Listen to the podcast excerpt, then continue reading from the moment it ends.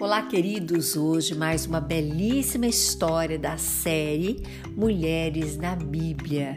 O episódio falará sobre Ana, a mãe de Samuel. Eucana tinha duas esposas, Ana e Fenena. Ana era estéril e Fenena tinha filhos. Nos reportando para o cenário daquela época, Ana era como uma mulher castigada por Deus pelo fato de não conseguir ter filhos. Ela era marcada e sofria muito com isso. E Fenena, por ter filhos com Alcana, se sentia superior a Ana e insistia em provocar lembrando a Ana que ela não tinha filhos, de modo especial na época em que Ana ia ao templo para adorar a Deus, cumprir seus mandamentos de fé. E Fenena agia assim para que Ana se revoltasse contra Deus, brigasse com Deus, reclamasse de Deus, se achasse com uma autopiedade incrível, mas Ana não fazia assim. Então, depois de alguns anos de tanto sofrer, de tanto ser humilhada, numa dessas idas de Ana ao templo, ela estava num estado de angústia tão grande que não aguentava mais sofrer. E ela orou como nunca em toda a sua vida. Orou, chorou muito diante de Deus no templo. Ela passou muito tempo no templo orando, derramando a sua alma, sua dor.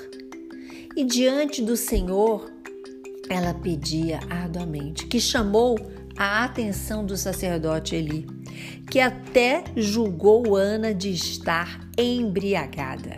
Mas ela não se importou com o que Eli falou e disse assim para Eli: Não é isso, meu senhor.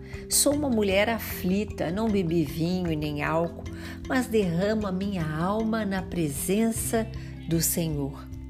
Não tomes tua escrava como uma pessoa frívola, porque é a grandeza da minha dor e da minha aflição que me fez falar até aqui. E você pode acompanhar essa bela história em 1 Samuel, capítulo 1. E o sacerdote Eli, percebendo seu engano, lhe diz: Vá em paz e que Deus de Israel te conceda o que lhe pedes.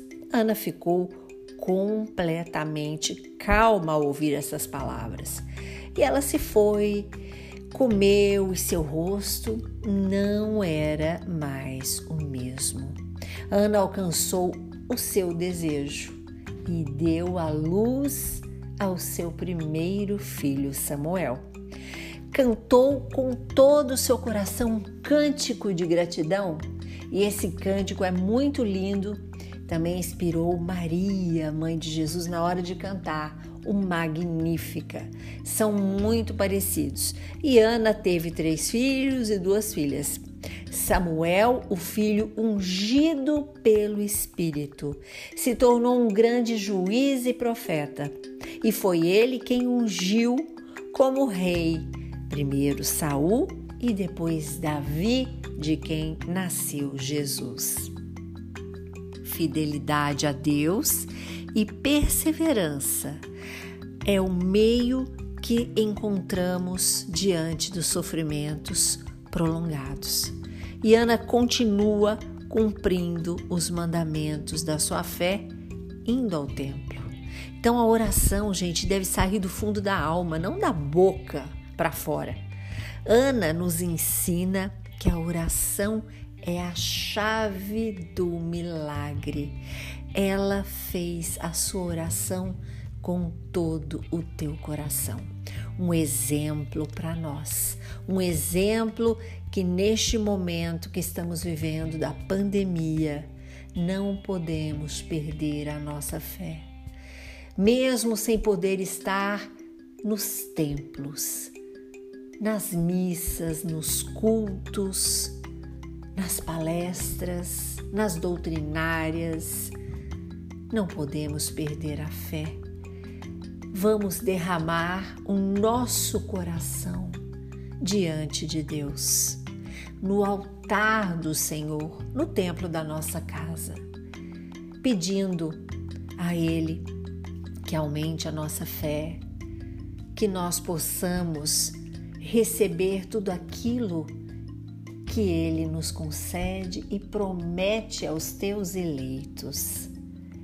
Grande a messe, mas pouco os operários. Vamos ser operários do Senhor. A messe é grande e neste tempo de pandemia precisamos mais ainda. Muitas pessoas mentalmente desestruturadas, desesperadas, porque antes não buscavam viver uma vida espiritualizada, mas buscavam uma vida pautada na vaidade, na riqueza, no ter, no ser. E isso nesse tempo de pandemia não cabe. Somos todos um. E por que somos um? Porque somos iguais diante de Deus. Não tem pobre nem rico, não tem negro, nem amarelo, nem branco, nem índio, nem mulato. Não tem feio e nem bonito. Neste momento de mãos dadas, somos todos um. Acolhemos a todos e ajudamos a todos. E peçamos a Deus essa fé.